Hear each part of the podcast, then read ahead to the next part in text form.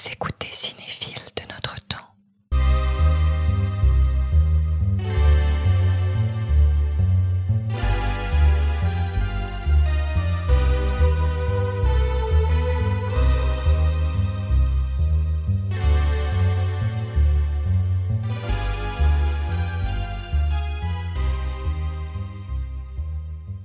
Notre invité pourrait être né non pas dans une marmite, mais dans une télévision, bercée par des génériques hauts en couleur.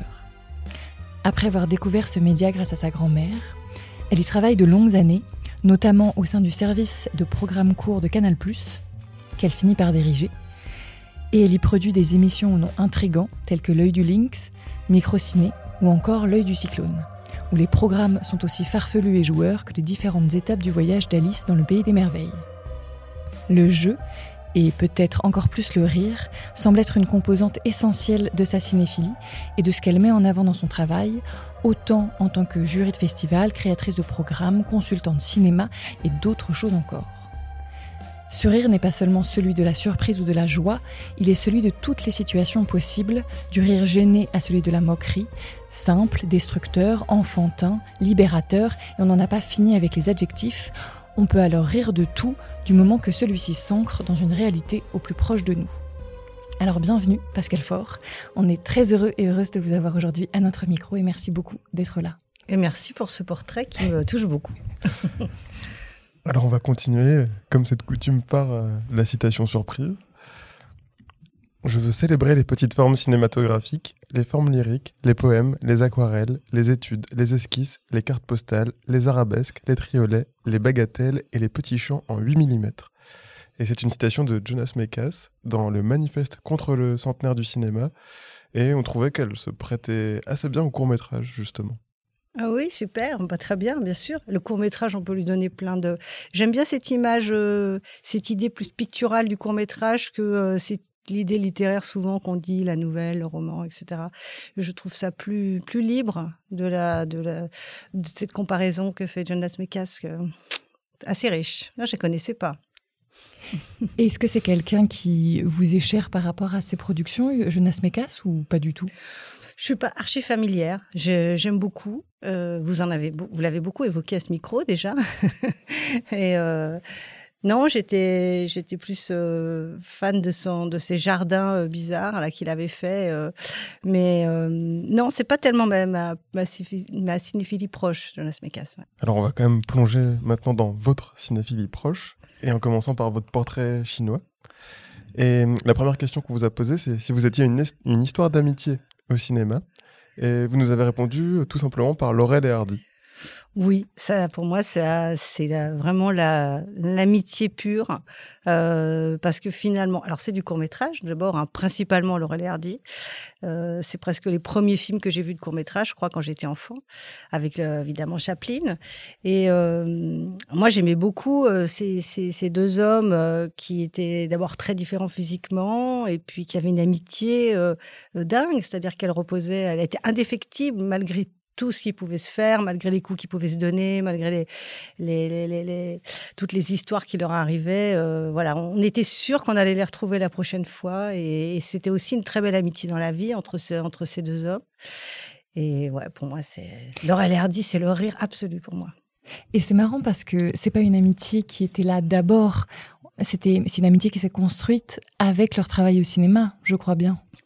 Oui, ouais, ouais. Et puis c'est le, ils se sont trouvés et ils se sont, enfin, ils se sont racontés cette, histoire, ce, ce duo. Euh. et des fois, il y a des duos comme ça où on se tape dessus et qui tournent très mal. Mais eux, non, non, non. Ils ont, ils ont adoré euh, se taper dessus. et faire tomber des pianos et voilà, c'est génial, j'adore. Ce qui est drôle, c'est que les metteurs en scène se sont vraiment succédés pour les filmer, mais eux restaient là. C'est à chaque fois le dénominateur commun, inaltérable. Ouais, ouais. Je, je, je, suis pas, je, je, connais pas à fond leur vie, mais euh, mais je suis, j'ai vu ce, ce, biopic là qui est sorti sur eux, qui était un peu triste, j'ai trouvé sur la fin de, ouais, qui était euh, un peu mélo, qui était pas vraiment, je pense, à la hauteur de l'histoire réelle. Et est-ce que vous avez le souvenir d'un court métrage ou d'un film de Laurel Hardy qui vous a euh, particulièrement marqué par son rire ou par autre chose, enfin, qui Oui, c'est un court métrage que j'avais vu. Justement, c'était pour les, les, les, 100 ans du cinéma. J'étais partie avec euh, avec Roger Gonin à la, à la c'était je crois au MoMA New York. Vous avez une collection de, de, films et on recherchait, lui recherchait particulièrement des films très marquants euh, pour euh, justement fêter euh, ce centenaire du cinéma. Et euh, on a regardé plein de films très expérimentaux, etc. Et puis d'un seul coup, on, a, on avait un Laurel et Hardy qu'ils avaient acheté pour la collection et c'était euh, les alors je me rappelle plus, ça doit être genre euh, Merry Christmas ou quelque chose comme ça. Ils essayent de vendre des sapins de Noël en plein été.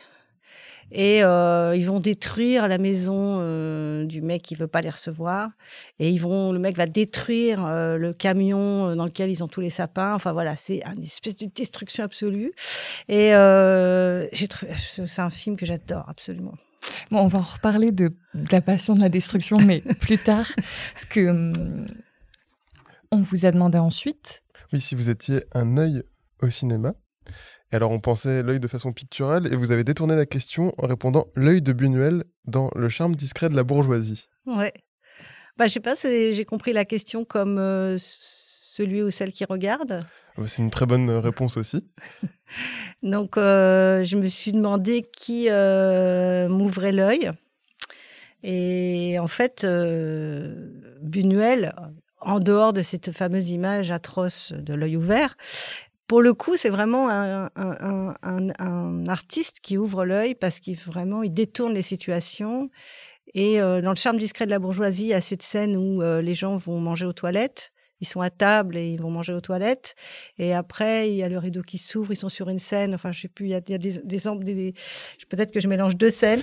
Alors, vous mélangez peut-être même deux films. Deux films, oui. exactement. C'est ce que je suis en train de me dire. Euh, le fantôme de la liberté. Le fantôme de la liberté, et ouais. le charme discret. Et le charme discret de la bourgeoisie. Mais après, les deux films sont presque jumeaux aussi, ouais. par ailleurs. Enfin... Ouais. Et euh, moi, j'adore parce que je m'attends jamais à, à ce qu'il fait, enfin ce qu'il montre, et à chaque fois, il nous met dans un espèce de gêne absolu, et euh, on sait plus ce qu'on doit regarder, on sait plus si on est avec les personnages, si on est extérieur, on sait plus tellement où on doit se mettre, et j'aime bien euh, ce qui ce qui provoque. Bah, il a un regard à la fois acerbe, satirique même, en tout cas dans ces films-là, et en même temps, euh, peu à peu, ça, quand ça, épouse quand même une logique du rêve aussi. C'est ouais. que Le Charme Discret commence vraiment comme un, comme un film, euh, tout ce qu'il y a de plus français, avec des acteurs, euh, vraiment, on est en terrain connu quand même. Et, et plus ça va, plus euh, on se demande ce qui se passe finalement. Ouais, complètement. Et on se laisse complètement happer. Et, et moi, c'est des films qui, dès que je vois une image, je suis partie, quoi. Je suis obligée de regarder, en fait. C'est ça aussi la force. Alors, bah on l'a on a revu pour cette émission. C'est vrai que tout de suite, il y a un charme, justement. Et on se laisse très facilement happer.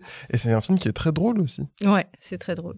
Ça fait longtemps que je l'ai vu. Donc, il euh, y a plein de films que, comme ça que, que, que j'ai cités et qui, qui, sont pour moi des souvenirs, mais euh, des souvenirs, euh, comment dire, euh, amicaux, quoi.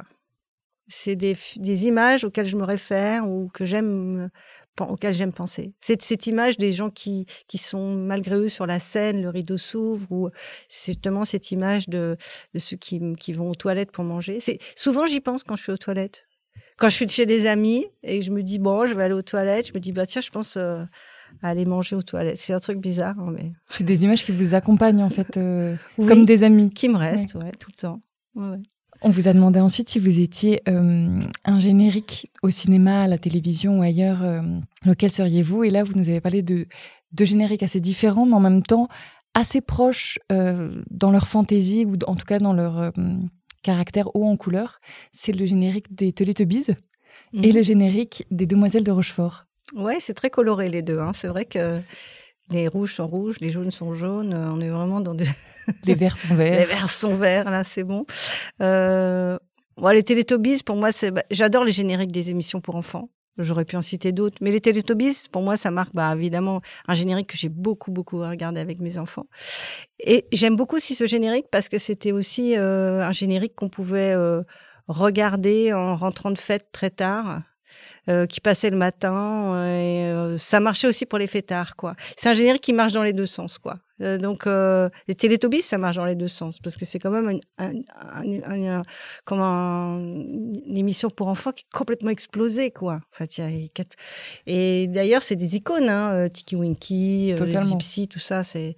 Il y a même donc, des, des, je crois, des, pas des scandales, mais on va dire des affaires un peu autour oui, des que personnages. personnage avec son sac à main, Tiki Oui, Winky, voilà. qui, serait une icône gay. Enfin bon, je sais pas, le mec qui va ressembler à Tiki Winky, ça va être quand même chaud pour lui. Mais euh, non, mais c'est ça qui est marrant. C'est ça que j'aimais bien dans les Télétobies. C'est que je pouvais le regarder aussi bien avec euh, mes potes en fin de soirée qu'avec mes enfants euh, le matin, quoi. Vous faisiez des soirées génériques de temps en temps? Ah bah j'ai même produit une émission sur les génériques télé. C'est vrai? Dans l'œil du cyclone, oui, oui, oui, oui, qui avait été réalisée par Michel Royer, qui était un... Je bafouille, il n'y en avait pas tant que ça d'émissions sur les archives. Et on avait fait une compilation de, de génériques euh, qui, nous, qui nous faisait frissonner parce qu'on n'avait pas l'occasion de les revoir, quoi. Donc, euh, donc oui, oui, c'est important les génériques. C'est un appel. C'est euh... les Demoiselles de Rochefort, ça fonctionne aussi comme ça. C'est un générique qui met tout en place, comme les Télétobies. Hein. Ils s'installent, ils, ils, rentrent chez eux, machin. Là, ils s'installent sur la grande place. Euh, ils commencent à danser. Enfin, le film est déjà totalement euh, totalement installé quoi comme euh, aussi euh, bah, souvent dans les comédies musicales hein, comme dans West Side Story aussi c'est c'est moi j'adore enfin je suis prête là j'y vais je suis obligée quoi oui c'est comme un, une espèce d'apéro ouais ouais ouais et, euh, et oui et pour vous euh, parce que c'est des génériques qui ont marqué aussi des générations Enfin, Demoiselle de Rochefort, peut-être qu'il a marqué euh, sa génération au cinéma et les Télétobies, pour le coup, ça a marqué les années 90 de, enfin, oui, de leur aura, quoi. Ouais, ouais, complètement. Ben, moi, les Demoiselles de Rochefort, c'est un, c'est un, un, un, film qui m'a beaucoup fait fantasmer parce que euh, quand j'étais petite, j'avais le disque, donc. Euh, ça me date. Hein. Euh, j'avais le disque des Demoiselles de Rochefort, donc il s'ouvrait, il y avait euh, une photo, il y avait donc la, la spirale, là, euh, les demoiselles avec la trompette et tout. Il y avait le disque au milieu avec quelques images, et donc j'écoutais euh, Demoiselles de Rochefort sans avoir vu le film très longtemps. J'écoutais ça avec mon frère et on faisait les demoiselles tous les deux, on faisait des spectacles avec le disque. Sans avoir, quand j'ai vu le film, j'étais, j'ai trouvé ça fabuleux, quoi. J'ai trouvé ça fabuleux. Mais euh, vous l'aviez déjà dans l'oreille, quoi. Ouais, ouais, ouais, mais je connaissais tout par cœur. C'est drôle de voir un film en connaissant déjà la bande son. Par contre, je connais, j'avais pas tout compris en fonction des chansons, j'avais pas compris l'histoire. Et donc, euh, voilà, c'est quand même des histoires d'amour euh, plus ou moins heureux, quoi. Euh, donc j'étais quand même et j'étais pas sûre mais j'ai toujours ce doute à la fin des Demoiselles de Rochefort de savoir si vraiment Maxence monte dans le bon camion donc euh, souvent je compte les camions, je me dis ah mais c'est pas dans le bon camion, ils vont peut-être jamais se retrouver. Je sais pas s'il a fait exprès de mis ou pas. Je sais plus non plus si c'est le bon camion ou pas, mais en tout cas on peut se dire qu'ils se retrouvent. Oui, j'imagine qu'ils se retrouvent. Il y a des jours que je suis pas en forme, je dis qu'ils se retrouvent pas, et quand je suis en forme, je dis qu'ils se retrouvent. Mais ça reste un petit. C'est marrant parce que moi je suis très attachée aux petits détails comme ça dans les films et j'aime bien. Euh... J'aime bien. Euh... Ça, ça me travaille quoi les, petits détails euh, non résolus. Les drôles de sons que vous entendez proviennent d'un artiste vidéaste que Pascal a révélé en France, l'imperturbable Jan Hakon Eriksson, dont la passion est la destruction. Oui, oui, on a, diffusé une partie de son travail qui est très vaste hein, euh, euh, dans une émission que j'avais produite qui s'appelait L'œil de Lynx, où on parlait de la créativité sur le net. Et on essayait de trouver beaucoup justement de, de films natifs web pour le, le, web c'est quand même un terrain fabuleux pour les artistes parce que c'est une grande expo et, et lui c'est un monomaniaque quoi. Donc c'est génial parce qu'on y retourne et il a encore détruit des trucs d'une manière originale quoi. Est-ce que vous pouvez un petit peu décrire ce qu'on y voit pour ceux qui ne connaissent pas? Alors on le voit lui en général dans une salle assez dépouillée en train de trouver d'une manière euh, plutôt sadique de détruire des objets euh, qui n'y ont rien fait, des ballons, euh, des, des pattes, des bouts de bois, n'importe quoi. C'est c'est toujours et ça fait du bruit. Mm.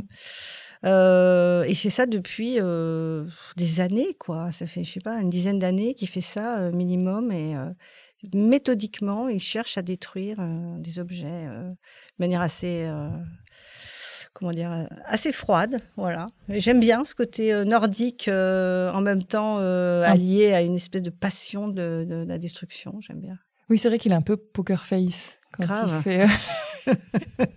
il dit rien du tout.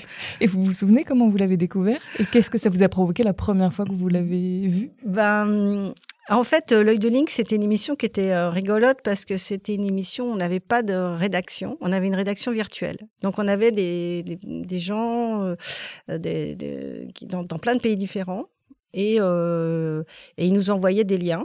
Et quand on prenait les, liens, on, enfin, on, on, on, les rémunérait. et puis, donc, ça permettait à plein, plein de gens de participer à l'émission. Et c'était, c'était assez collectif. Et donc, on arrivait souvent, voilà, pour fabriquer les émissions et on voyait ce qu'il y avait dans la pêche de la semaine. Et voilà, des fois, il y avait il y avait ce mec, il y avait, il y avait ça. Comme ça, je l'ai vu comme ça. Je l'ai vu comme ça. Puisqu'on parlait de l'aspect sonore, c'est ça que je trouve assez intéressant, c'est qu'on en parlait là pour les demoiselles de, de Rochefort et des Télétobies, et que là, en fait, j'ai l'impression qu'on attend presque plus le côté déflagratoire sonore que la destruction en elle-même, je trouve, dans ces vidéos. Ouais, ouais. C'est assez étonnant. Ouais, ouais, c'est très étonnant. Il arrive vraiment à produire un son particulier. Et moi, j'aime, J'aime bien la destruction. Euh, il y a, il y a une vidéo qui m'avait beaucoup marqué, qui était une vidéo de Nam June Paik, euh, cet artiste euh, coréen qui fait beaucoup de vidéos création, qui est vraiment un, artiste coréen majeur dans la vidéo création et qui qui avait fait un, qui a beaucoup travaillé sur la télévision évidemment, et il avait fait un, une, un film, parce qu'à l'époque c'était un film, une vidéo, je sais plus. Enfin bref, euh, il avait des, des, des, disques euh, les micro-sillons même, très rares. C'était même des exemplaires uniques. Et euh, il disait, euh, voilà, ceci est le dernier exemplaire de tel enregistrement, de tel artiste, etc., etc. Et il le prenait et il le défonçait. Et. Ça faisait un effet, moi, ça me, ça me provoquait des, des sueurs, quoi. Je me disais, mais pourquoi il fait ça, quoi? euh, en fait. Euh, Et il le disait pourquoi? C'était juste par amour de la destruction bah, Oui, parce qu'il faut pas. Parce que voilà, c'était le dernier exemplaire et c'était comme un geste artistique de, détruire. Et puis, euh, moi, ça m'interroge. Je, cette question, vous savez pourquoi il fait ça? Je sais pas. Pour moi, c'est un, c'est un geste assez pur, quoi. Et justement, c'est vraiment le détachement Enfin, pour, euh, pour des cinéphiles comme vous, ça doit être insupportable, j'imagine. non, mais c'est étonnant, quoi. C'est vraiment étonnant comme, comme, euh, comme démarche, en fait, de d'avoir la passion de la destruction. Après, c'est aussi très enfantin et très. Oui. Il y a un côté très agréable aussi de. Enfin, en tout cas, Yann Eriksson, de le voir faire, moi, je trouve que c'est absurde, mais c'est drôle dans son absurdité. Ouais, ouais. Ouais, ouais, il est drôle et puis il est... Moi, je trouve ça soulage un peu, quoi. C'est un côté, euh, ou même Nam June Paik, de voir ça, on se dit, bon, bah voilà, c'est fini, on n'en parle plus, c'est classé, c'est détruit. Oui, et puis il y en a des scènes au cinéma où les gens détruisent des choses pour se faire du bien. Ouais. Ouais, bah Laurel et Hardy par exemple. ouais, c'est marrant, je savais pas que j'aimais autant la destruction que ça. Mais là, on va revenir en enfance. On vous a demandé quelle place avait la, la télévision en fait dans votre cinéphilie, parce que en tout cas, elle a une grande place dans votre travail, mais dans votre cinéphilie même. Et là, vous nous avez dit que, que vous aviez en fait été bercé dès l'enfance euh, par euh, ce médium et ce média-là. Ouais, ma grand-mère, euh, chez qui j'habitais beaucoup, euh, était une grande, grande cinéphile. Elle avait été ouvreuse de cinéma et elle aimait beaucoup ça. Et après, elle avait malheureusement été un peu immobilisée chez elle. Et, et donc, elle avait la télé. Et c'était dingue la télé hein, chez elle. Hein. C'était allumé même avant que ça démarre. Euh, avant, il n'y avait pas la télévision toute la journée, donc euh, la télévision était allumée en permanence et les films, euh, on regardait tout. Et ma grand-mère, mes grands-parents ne savaient pas lire. Moi, je savais pas qu'ils savaient pas lire à l'époque. ils me disaient toujours qu'ils avaient perdu leurs lunettes. Voilà. Donc, donc l'idée, c'était que dès que j'ai su lire, bah, ils m'ont mis devant le ciné-club et ils m'ont fait lire les sous-titres, surtout ma grand-mère. Et donc, euh, j'ai regardé, dès que j'ai su lire, j'ai regardé les ciné-clubs, j'ai regardé euh, les cycles russes, Yvan Terrible, les Beach, euh, je sais pas moi, tout, tout ce qui pouvait passer en, en ciné-club à la télé, je le lisais pour ma grand-mère. Et donc, je me suis fait une espèce de cinéphilie obsessionnelle, abondante euh Oui, même des fois un peu terrorisante. Quand je regardais Psychose ou quand je regardais bah, tous les cycles Hitchcock, ça, ça m'a fait Psychose, ça m'a fait très très peur. Hein. Vraiment, euh, j'ai monté les escaliers de ma chambre pour aller dans ma chambre, le dos contre le mur, de peur de me faire poignarder pendant assez longtemps. Non. mais euh, mais euh, en tout cas, on regardait tout, on regardait ça et on regardait le voile bleu, les espèces de comédies d'infirmières avec ma grand-mère qui, qui adorait ça. Donc je me suis mis à tout regarder et à tout à tout considérer euh, d'une manière égale. J'avais pas de niveau de de hiérarchie. De hiérarchie, non. Personne me disait ça c'est bien ou ça c'est pas bien, donc euh, j'ai gardé ça dans, dans mon œil, euh, la curiosité et, et pas avoir d'a priori sur ce que je regarde, quoi.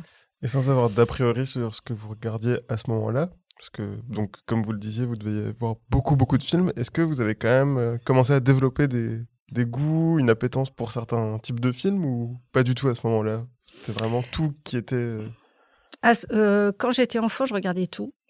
Euh, et après, quand je suis rentrée à la fac et tout ça, bon bah alors là, j'étais plus intello, donc j'allais je me suis fait copain avec euh, avec un copain que j'ai toujours, hein, qui s'appelle Olivier Broche, là, qui était qui est comédien, euh, qui a été longtemps chez les chez les Deschamps, qui était Deschamps, qui était celui sur lequel on tapait sur la tête. Et puis on était copain aussi avec Guillaume, qui était le fils de Claude Jean-Philippe, qui animait le ciné-club de l'époque. Donc voilà, encore le ciné-club. Et euh, et on allait tout voir.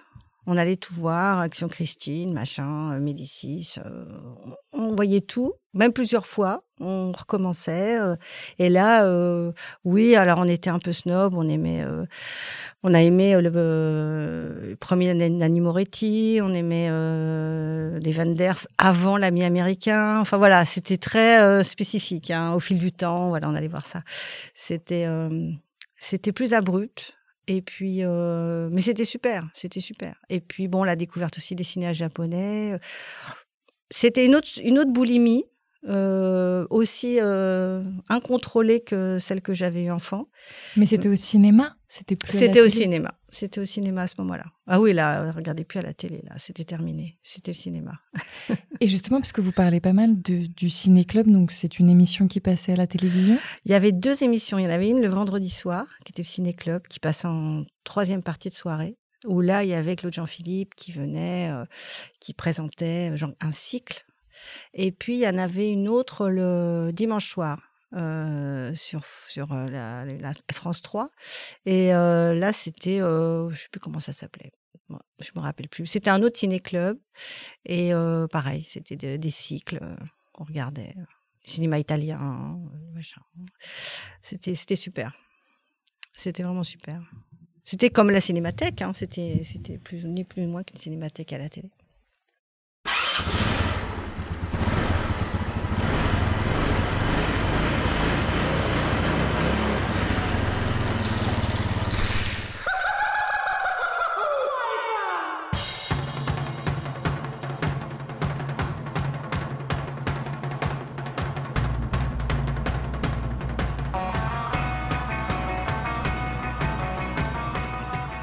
Spectatrice assidue de la télévision autant que du cinéma, Pascal nous raconte ensuite son rapport cinéphile à la nuit à travers une multitude de films étranges, du court-métrage de Kenneth Anger, Scorpio Rising, jusqu'au documentaire Être cheval, en passant par le long-métrage de Winding Refn, Le guerrier silencieux, et toute une panoplie d'images qu'on la laisse vous raconter.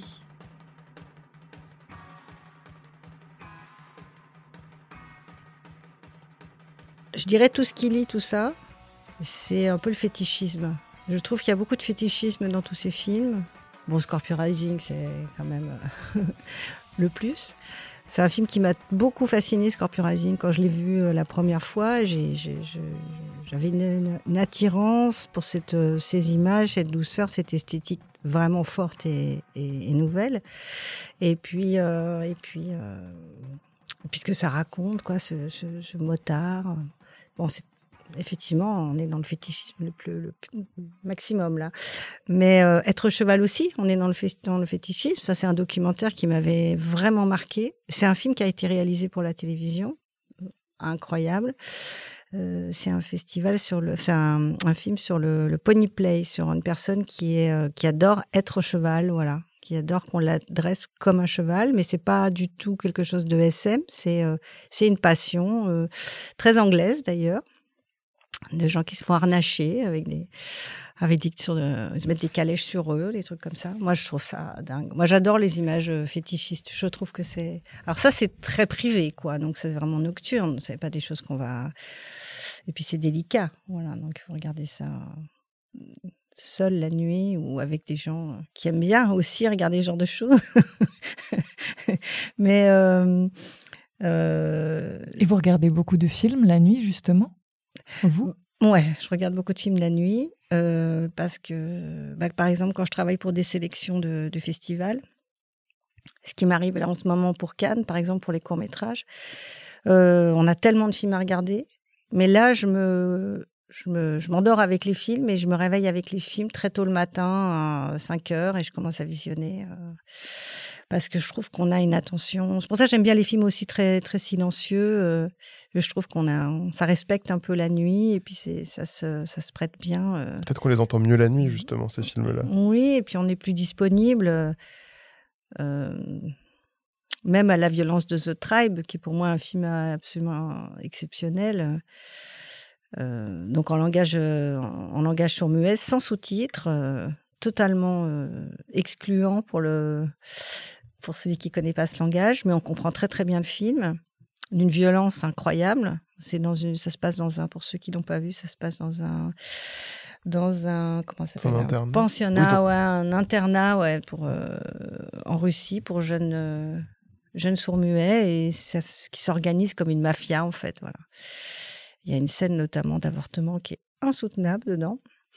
Et euh, il était passé à se mettre de la critique ce film et vraiment très impressionnant. Et voilà, il y a Marina Abramovic oui, aussi. c'est ça, The Artist is Present. The Artist is Present, qui est une artiste que j'aime beaucoup, qui est une artiste aussi euh, très silencieuse, hein, qui, qui, qui est beaucoup dans la posture et qui Et le regard et le regard. Et le... Mais Moi, ça- je- j'adore. euh. Mais c'est intéressant parce que là, vous venez de citer euh, au moins trois ou quatre films où vraiment euh, c'est les corps qui sont en jeu Mm. et qui sont parfois dans des situations euh, limites en fait, enfin qui sont vraiment éprouvés ou qui sont, enfin en tout cas ils sont centraux Ouais, dans, ouais, ouais, ouais. dans tous ces films. Ouais. Ouais, ouais, c'est vrai que Marina, elle se, elle se, elle, elle s'expose pendant plusieurs jours, justement, au MoMA, euh, et elle, a- elle regarde les gens défiler devant eux. Elle, a- elle, a- elle- oui, elle se met dans une position très, très forte. Oui, c'est vrai, il y a des, il y a des histoires de corps. Bah, le guerrier silencieux aussi. Pour moi, c'est un film. euh, C'est un film physique aussi. hein. Ouais. C'est Ouais, j'avais de la chance de le découvrir, ce film, à l'Étrange Festival, qui est un festival euh, très important euh, pour moi, à- présenté par, par le réalisateur lui-même, Nicolas Winding Refn, et euh, Jodorowsky, qui est... Sacré mélange. Sacré mélange, mais alors ils ne se connaissaient pas et ils s'admiraient l'un l'autre. Et, et Jodorowsky était venu euh, dire à, à Will, euh. Winding Refn à quel point il avait aimé ce film. Et, et l'autre lui a demandé s'il pouvait lui tirer les cartes. Et donc voilà. Donc il y a eu une histoire comme ça d'amitié qui s'est qui s'est jouée entre ces deux deux statues quoi. Ils l'ont Euh, tiré devant les spectateurs ou non, pas non, non, non, non, mais ils ont, ils ont beaucoup blagué. C'était, c'était vachement, c'était vraiment.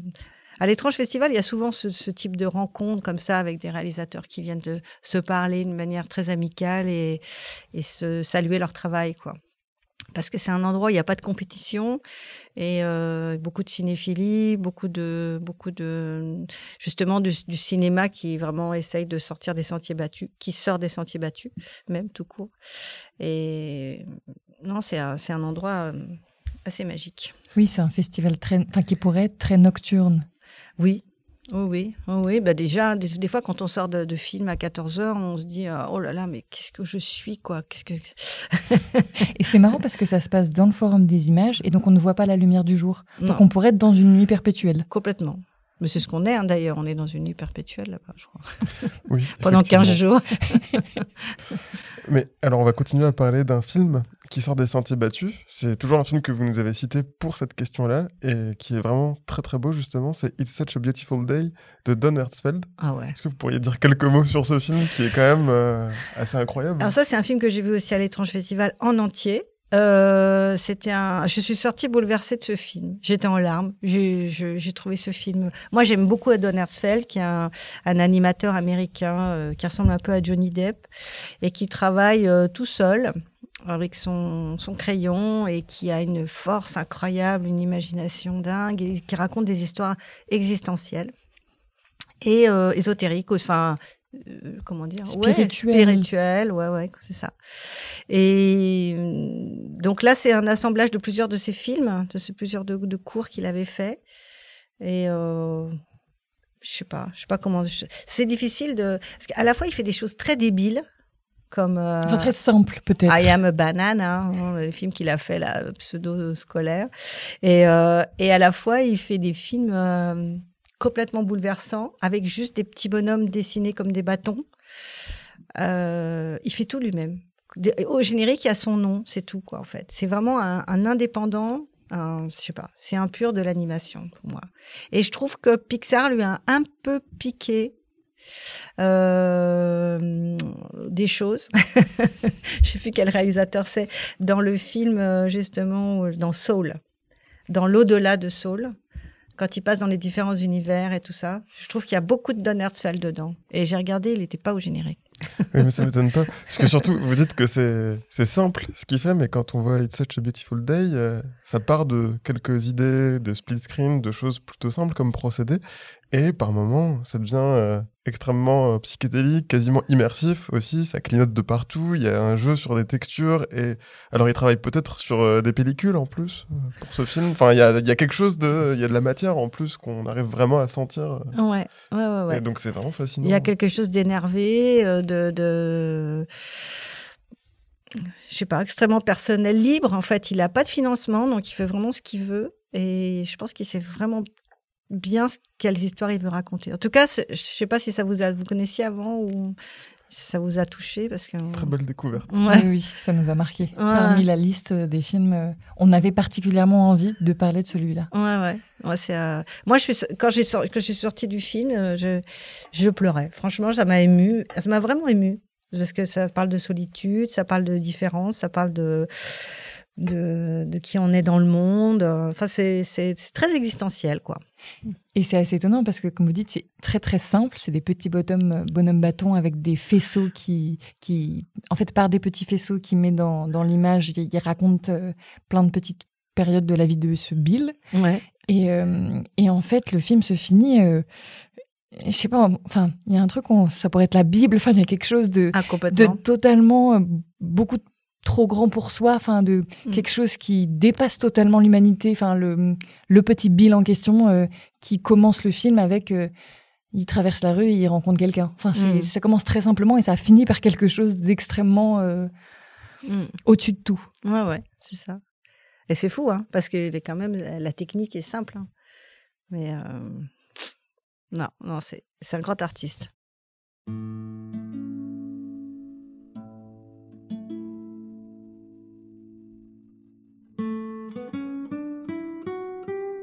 Pour sa carte blanche, Pascal a choisi un film dans lequel l'écriture de chaque personnage frappe par sa précision.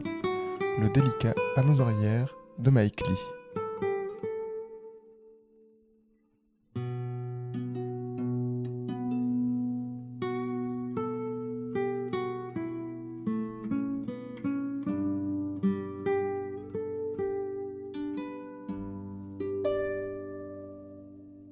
Moi, j'ai un truc que j'adore, euh, à part la destruction, le fétichisme et la rigolade. Parce qu'on a l'impression que c'est vraiment... C'est marrant. hein. Euh, c'est les personnages. Moi, j'adore les personnages au cinéma. Moi, c'est vraiment ce qui me fait vibrer. Avant toute chose, euh, même dans un film très mauvais, s'il y a un personnage qui est bon, je sais pas, j'ai l'impression que je vais garder... ça va être mon... Je vais le garder en moi, quoi. C'est un réalisateur, une réalisatrice qui arrive à montrer un personnage euh, euh, à décrire un personnage comme euh, à le rendre vivant, à le rendre vivant, à le rendre juste avec un petit détail, une petite phrase et tout. Oh, moi ça me, je trouve ça merveilleux. Enfin moi c'est tout ce que j'aime au cinéma. Et euh, Mike League il est fort hein, pour les personnages, très très fort. Je suis pas vraiment une fan de son cinéma parce que je trouve qu'il a un cinéma assez classique. Euh, c'est pas. Et d'ailleurs, quand j'ai vu ce film à Cannes, euh, Another Year, je me suis un peu emmerdée, à vrai dire. J'ai pas, je l'ai pas trouvé. Euh, en plus, vraiment, il est construit printemps, été, automne. Oh là là, qu'est-ce que c'est rasoir On se disait, mon Dieu, j'attends la prochaine saison et tout. Et en même temps, à l'intérieur de cet écrin qui est quand même assez basique, euh, des personnages super qui s'appellent Tom et Jerry d'ailleurs, c'est assez drôle. Et puis euh, et puis Mary là, cette secrétaire complètement barjot. Donc en fait, on se laisse embarquer par la folie des personnages. Mais en fait, le film, surtout ce qui m'a marqué, c'est la première scène. Donc la première scène, alors je l'ai pas revue. Donc je vais, vous, faire une description de ce que moi je, je me rappelle, je, dont je me rappelle, mais je n'ai pas revu le film. Sa première scène, ça se passe dans le cabinet. Donc, euh, l'héroïne travaille dans un, dans un cabinet d'aide sociale. Euh, et elle ausculte une patiente qui est euh, qui a pas l'air très en forme, qui est assez assez assez grosse, pas qui a l'air assez triste, qui est complètement pas l'air très animée, quoi, pas, heureuse du tout. Et lui pose des questions sur son, sur sa vie, sur euh, comment elle va, sur sa santé, etc. Donc on découvre à travers ces questions qu'elle est que sa vie est difficile, qu'ils sont dans une famille, que c'est une famille d'ouvriers, qu'ils n'ont pas d'argent, voire du chômage, je me rappelle plus. Enfin, c'est une description de, misère euh, totale. Et donc le film commence là-dessus. Et, à un moment, elle lui dit, et sur euh, l'échelle euh, du bonheur, euh, entre 0 et 10, vous citeriez où? Et elle, elle dit 2. Je me rappelle de ce truc-là. 2. Et après, elle dit, est-ce que vous voulez faire quelque chose? Enfin, qu'est-ce que vous voulez faire? Est-ce que vous voulez faire quelque chose? Et elle, elle dit non, non, ça va comme ça. Et c'est la fin. Et c'est le début du film.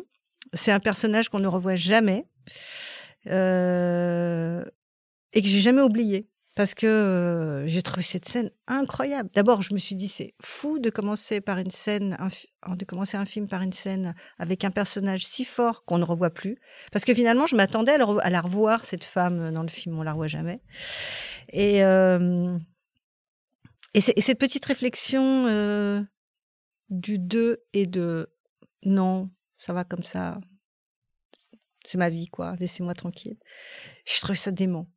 Je me suis dit, on est en dehors de, des clichés, euh, de la misère, euh, du machin. On est, on est au-delà de ça. On est vraiment avec quelqu'un qui nous raconte qu'il n'a pas du tout envie d'avoir de l'aide et que ça va très mal et que c'est OK. Quoi je me suis dit, waouh, je sais pas. Ce personnage, je l'ai adoré et il m'a mis une, il m'a mis une claque et je l'ai jamais, euh, j'ai jamais oublié. Mm. Et oui, c'est assez marrant parce que dans cette première scène, comme vous dites, à la fois rien n'est raconté, enfin dans le sens où on a très peu d'informations, ouais. parce qu'elle ne veut pas répondre ou peu, mm. elle est très mutique. Mm. Et, la médecin a un peu du mal à la, à la faire parler. Ouais. Et en même temps, on peut se faire plein de films et il y a plein de choses qui se passent. Mm. C'est ça qui est mm. assez euh, mm. incroyable dans cette première séquence. Et comme vous dites, on ne la revoit plus jamais après. Ouais. ouais. Et puis c'est marrant de faire un film. En fait, souvent on dit euh, dans les films, il faut toujours une scène un peu d'accroche, un peu forte et tout. Oh, c'est une, scène qui est pas du tout euh, ni d'accroche ni. Enfin, si elle est très forte, mais c'est pas du tout une scène de démarrage de film. J'ai trouvé ça gonflé. Euh. Et en même temps, ça pose très, très, très, très bien le contexte euh, de tout, de ce cabinet médical, de tout ce qui va se passer après. On, on revient quasiment plus après dans, dans ce lieu, mais euh, voilà. Oui, et c'est vrai que le film, comme vous disiez, est un peu rasoir dans le sens où c'est une vie quotidienne mm. et on attend la prochaine année qui va passer. Donc c'est. Ouais. C'est assez déprimant. C'est déprimant. Ils font du potager, ils boivent des coups, les, gens vont mal. Enfin bon, c'est vraiment un film. euh, moi, je me rappelle, j'avais pas trop aimé quand je l'avais vu. Mais juste cette scène, je l'avais trouvé démente. Bon, voilà, j'aime bien le court métrage, à vrai dire. Et, et oui, et c'est- vrai qu'en plus, avec cette première séquence et tout le reste du film, on, on s'ennuie un peu, mais en même temps, il y a certaines scènes où certaines petites choses des personnages Ouais. Qui sont qui nous accrochent parce qu'en fait, c'est ça sent le vécu. Enfin, ça, hum, ça, ça sent le réel, quoi. En fait, Mike Lee, il, a une, il, il travaille avec ses comédiens euh, d'une manière assez géniale, c'est-à-dire qu'il écrit une trame euh, euh, scénaristique, il écrit ses personnages. Après, il fait jouer ses acteurs pendant une quinzaine de jours. euh, Il fait travailler les personnages, les scènes, tout ce qui se passe, etc. Et après, en fonction du travail qu'il a fait avec les acteurs, il réécrit le scénario et après, ils se retrouvent tous au moment du tournage. Donc, en fait, c'est ça qui est, génial. Moi, je trouve que les acteurs devraient arriver plus tôt dans le processus souvent d'écriture, euh, comme lui le fait. Et je trouve c'est vachement vertueux parce qu'il trouve des trucs, des tics, des petites choses très réelles sur les gens qui font que la Marie là qui, qui, qui, qui boit des coups et qui essaie d'avoir son permis là elle est démente ce personnage. Elle est incroyable. En plus elle drague le fils. Enfin elle est complètement à côté de la plaque. Elle est épouvant- elle est vachement marrante. Mais c'est marrant parce que c'est pas un personnage avec qui va arriver quelque chose. Elle fait que raconter finalement que Elle est euh, seule. elle est seule, c'est déboire, voilà, elle est misérable. Mais, euh, mais voilà, c'est des personnages, quoi. Ils existent, ils existent. Donc le film est pas, je sais pas. C'est un drôle de cinéma ce qui fait Mike Leigh. Moi, je suis pas toujours fan, mais j'oublie jamais ces, Ces ces personnages. Sans le court métrage, vous n'avez pas Keaton, vous n'avez pas Chaplin, vous n'avez ce que vous avez en ce moment dans vos salles numéro 1, numéro 6, de la merde.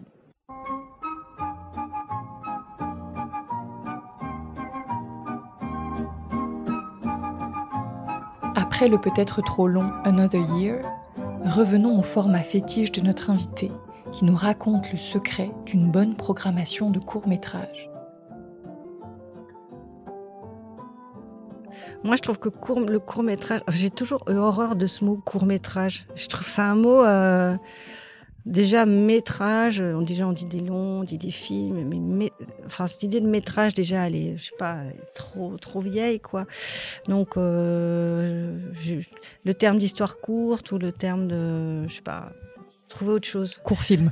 Ouais, Film film court. film, film court, je sais pas, ou film, euh, voilà, avec C'est vrai une qu'il y a durée. cette idée que ce serait un ersatz de film ou quelque chose. C'est pas du tout du cinéma au rabais, quoi. Oui, puis ça fait pas envie, quoi. Mm, mm. Donc euh, tout l'enjeu du, du court métrage, c'est de quand même de, enfin moi en tout cas quand je quand quand je, quand je l'ai programmé à la télévision, c'était toujours de faire oublier que c'était du court métrage et montrer que c'était inséré dans une programmation où ça parlait de ci, ça parlait de ça, et euh, que c'était des possibilités de films en fait, voilà.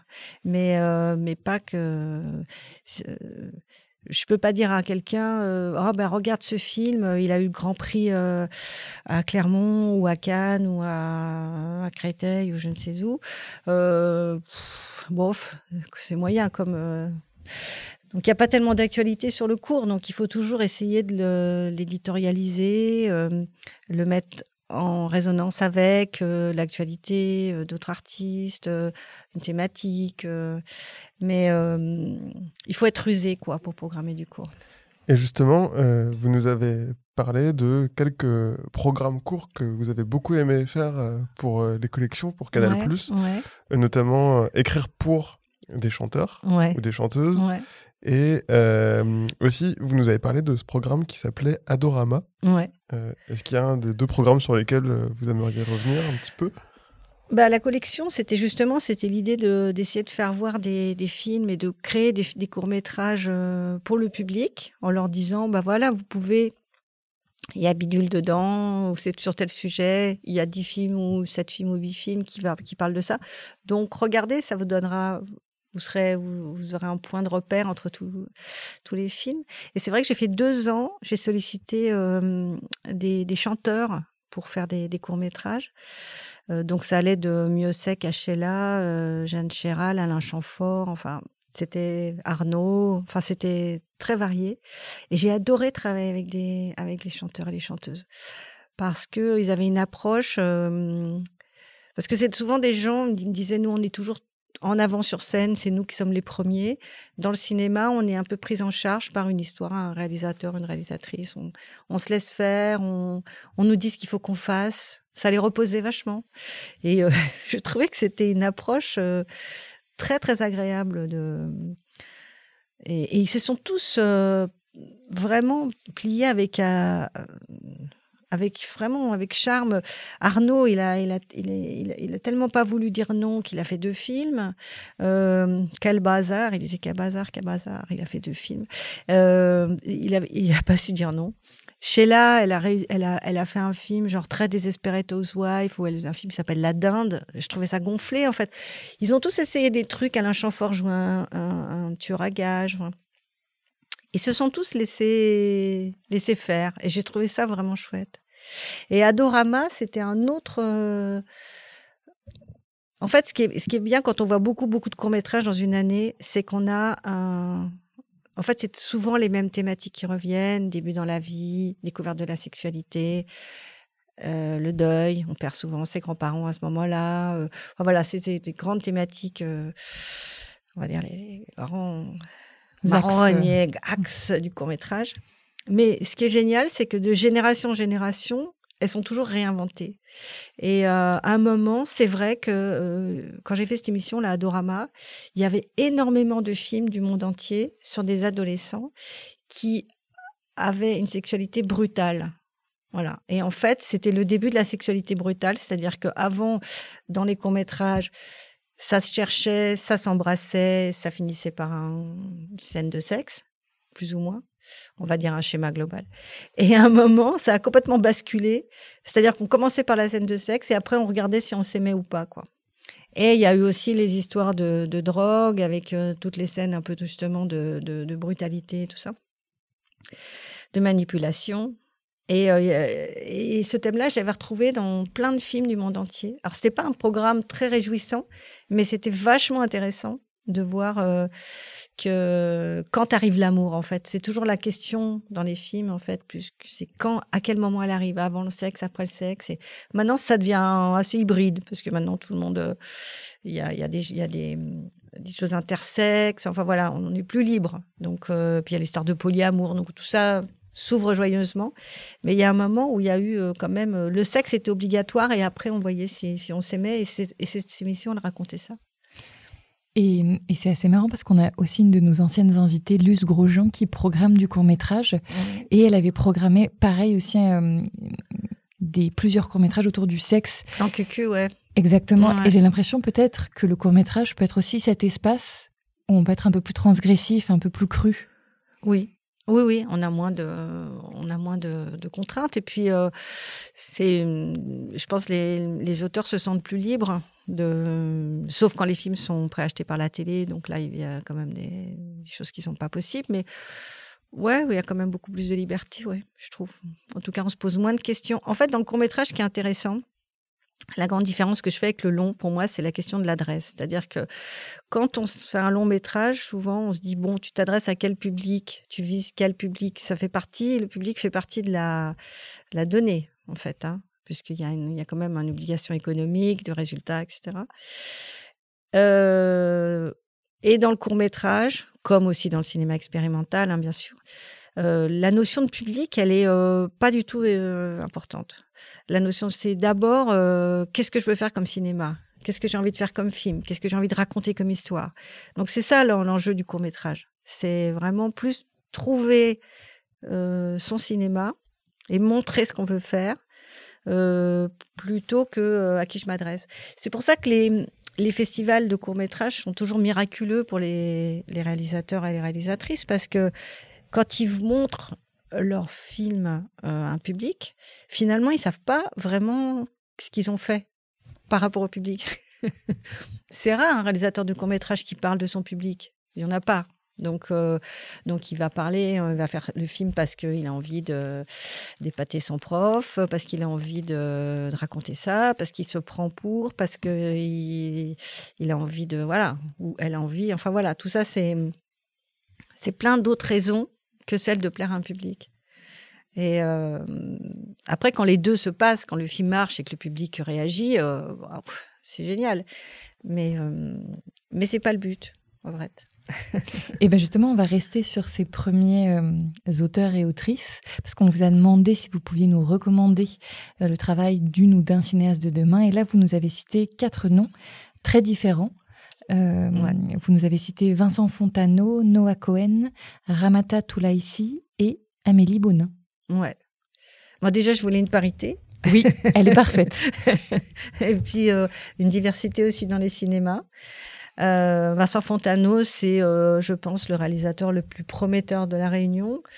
Euh, il a fait un film cette année magnifique qui s'appelle Sept lames. oui, vous pouvez le raconter un petit peu parce qu'il est très particulier aussi. Enfin, si très particulier, à la limite de l'expérimental, sur bah, une histoire de entre une histoire assez traditionnelle que raconte une grand-mère sur les, les, lames de la mer qui emmène les morts, hein, c'est ça, je crois. Et puis une, petite fille qui va finalement, c'est une petite fille quand elle va voir sa grand-mère mourir. Voilà, c'est un film assez sensationnel, très bien maîtrisé sur un sujet qui n'est pas du tout facile entre le conte et le film fantastique. voilà, c'est son deuxième film et je trouve que il est franchement impressionnant. J'espère que qui oh je pense ouais je pense qu'il va il va passer au long dans pas très longtemps ouais. Ah et puis c'est bien d'avoir aussi euh, euh, réalisateur de la Réunion. Euh, on n'a pas beaucoup de voilà de, de, cinéastes des ultramarins qui percent quoi donc. oui ça fait plaisir. Ça fait plaisir. et il y avait aussi donc Noah Cohen. Peut-être si vous avez envie d'en parler. Noah ou Cohen, oui, c'est quelqu'un que j'ai rencontré. Je faisais une une comment s'appelle? Un atelier qui s'appelle euh, Du cours en long, votre cours est-il un long? qui s'ignore Et Noah s'était inscrit avec son documentaire qu'il avait fait à la Cinéfabrique, qui est un documentaire euh, très personnel. Qui s'appelle Last Call qui s'appelle Last Call, où il parle de, il a des images de son, de son père, de ses parents, à l'époque où ils étaient vendeurs d'art aux États-Unis, à Miami, et, et lui, il a toujours vécu dans une, une petite banlieue avec un père turf qui allait euh, jouer au bingo et aux jeux à gratter euh, dans le café du coin. Donc, euh, dans un milieu assez pauvre. Et donc, il se demandait, voilà, il s'est demandé qu'est-ce que c'est que qu'est-ce qui s'est passé, voilà, avec des parents assez muets. et il a commencé dans ce film à dérouler, à dérouler son histoire. Et puis, en creusant, il a encore trouvé encore plus de richesses. Donc, il a obtenu des aides pour le développement et il est parti aux États-Unis et il a encore rencontré d'autres gens. Enfin, voilà. Et il a encore euh, percé encore plus d'histoire. C'est vraiment quelqu'un qui, qui fait un travail très, très, très méthodique et très approfondi sur sa propre matière de vie. Et je trouve qu'il est, est assez exemplaire dans la façon dont il fait. Et en même temps, c'est quelqu'un qui produit d'autres qui aide, qui est un peu un espèce de chef de file et qui, qui, a une grande générosité et qui euh, moi je trouve c'est une super personnalité, un garçon de talent et je pense qu'il va faire plein de choses. et justement, comment pour vous euh, ces auteurs et ces autrices euh, chopent peut-être quelque chose de, de, de, notre actualité, de ce présent qui est presque notre futur? Euh...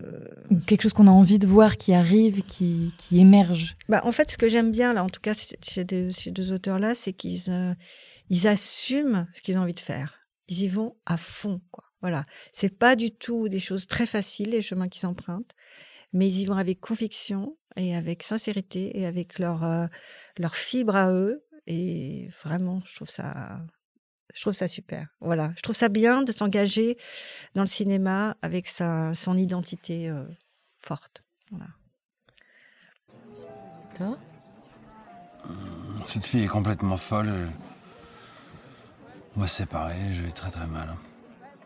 Merde, mais. Mais tu vas tout le temps mal, hein Non, non. Là, c'est différent, là. C'est tout ce que t'as à dire. Pour son refuge, Pascal, qui aime tant les personnages, en a évoqué trois qui pourraient être comme ses sœurs. Victoria, alias Virginia Efira dans le film de Justine Triet, Catherine Joyce, alias Ingrid Bergman dans Voyage en Italie, et Anna Karina dans la comédie musicale Anna de Pierre Koralnik. Victoria, c'est vraiment, euh, quand j'ai vu ce film, j'ai tellement adoré euh, ce personnage euh, alcoolique, comment dire, comment dire, elle est toujours en train de se faire des plans avec les mecs, en même temps extrêmement sérieuse, avocate, qui, qui est une mère, qui est pas une mère défaillante, mais un peu laxiste. Et je trouve qu'elle est vachement, vachement, vachement bien écrite, super bien in- incarnée par Efira. Et j'adore ce personnage. J'adore sa façon de se ruiner la tête. C'est très rare d'avoir des, des, des femmes aussi qui peuvent aussi, euh, qui supportent l'alcool, la défonce et tout ça d'une manière euh, assez professionnelle. Et j'aime bien. Non, mais c'est vrai, on n'a pas beaucoup de personnages féminins comme ça.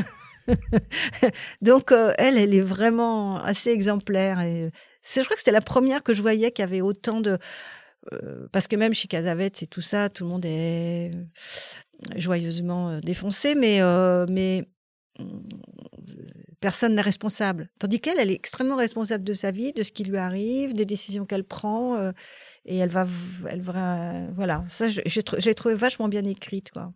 Et je l'aime beaucoup. J'aime beaucoup. J'aime bien les, les femmes qui boivent. Ça me plaît au cinéma. On aurait dû vous poser ça comme question. Sur Une femme qui boit. Mais c'est vrai qu'il y a quelque chose entre le lâcher prise et la totale maîtrise, en fait, euh, Ouais. que Efira arrive à, Ouais. à aborder comme ça. euh, Ouais. Et elle a une façon de jouer euh, assez miraculeuse parce qu'elle elle semble toujours euh, au bord du gouffre aussi, euh, sur une brèche, et euh, Mm. pourtant ça, ça tient quand même. Ouais, ça tient avec son, son, son ancien mec qui écrit sur elle, là, son blog, là, qui est toujours en train de la... Elle essaye de prouver que c'est pas que c'est elle et lui dit mais non c'est de la pure fiction. Enfin elle, est- elle est harcelée en plus quoi par ce par cette histoire par son. Je trouve vraiment drôle ce personnage. Et euh, c'est un personnage aussi. Les, les trois personnages hein, c'est des trois femmes qui sont un peu dans une espèce de pas de quête d'amour mais de difficulté avec l'amour on va dire parce qu'elle a la surabondance de mecs donc elle arrive même pas à voir finalement que le mec qui est à côté d'elle, il est pas mal. Euh, dans Anna, Anna Karina, elle est, euh, elle est aussi euh, un peu désabusée sur l'amour et finalement, elle, euh, au moment où à la fin, elle va être connue comme l'héroïne de la photo qu'on recherche, elle va partir. C'est trop, tard. C'est trop tard déjà. Voilà, c'est trop tard déjà. Et puis, euh, bah, euh, Rossellini, ouais, c'est quand même. Donc Ingrid Bergman, euh, Ouais, Ingrid Bergman, euh, c'est pareil, hein, ça se finit pas non plus euh, très bien, cette histoire. ah, on peut se poser la question. bon. Oui, ah, pour elle, très bien. Oui. Mais pour Ah l'amour, euh, ah non, c'est oui. foutu. Mais pour elle, oui, c'est vachement bien, c'est libérateur. Moi, j'adore ce film. J'adore Rossellini. Ah, c'est marrant parce que c'est un film que j'ai eu du mal à comprendre. La première fois que je l'ai vu, je pense que j'étais trop jeune. Et je me passais complètement par-dessus la tête. Je me suis dit, mais qu'est-ce que ça raconte? Je m'en fous. Mais alors, euh, oh, elle va en Italie, ok, bon, son mec est pas là, ok, ok, elle découvre là, les catacombes, euh, Pompéi, je sais pas quoi. Enfin bon, je me suis dit, mais c'est chiant ce film. Et, euh, et en fait, je l'ai revu à la télé. Et euh, j'ai trouvé ça. Ah je, suis- ah, je me suis dit, ouais, j'étais passée à côté de cette histoire. J'étais passée à côté de cette femme, euh, à côté de ce moment, de cette libération, tellement subtile comme écriture. Très beau. Et quand vous dites que ces trois personnages pourraient être comme euh, vos sœurs, qu'est-ce que vous entendez par là exactement? C'est que vous y reconnaissez à chaque fois des traits de caractère ou des réactions justement de ces personnages en disant ah oui peut-être que j'aurais aimé réagir comme ça ou, Ou ou une compréhension. Oui, ou une intimité partagée. Ouais, une espèce d'intimité et puis du. euh, J'aime bien leur liberté, en fait. Voilà. J'aime bien la façon, euh, d'une manière, euh, les trois, d'une manière assez discrète, euh, qu'elles ont de de se libérer, quoi. Voilà. J'aime bien ça chez elles, je crois. C'est bon, il y en a d'autres, mais celles-là, elles sont particulièrement marquantes pour moi. Ouais. Ouais, ouais. Elles s'affranchissent. Eh ben, ce sera le mot de la fin. Merci beaucoup, Pascal. Merci. C'était un vrai plaisir d'échanger avec vous. Merci, moi aussi, c'était très sympa. Puis c'est marrant de, de se voir comme ça dans, votre, euh, dans vos questions. Certaines thématiques qui reviennent. Oui, euh, je vais m'interroger, je vais en parler à ma psy. On en profite pour remercier Elodie Imbeau et Pierre Sénécal de la Cinémathèque de nous permettre d'enregistrer ici et Gabriel Régnier pour sa musique.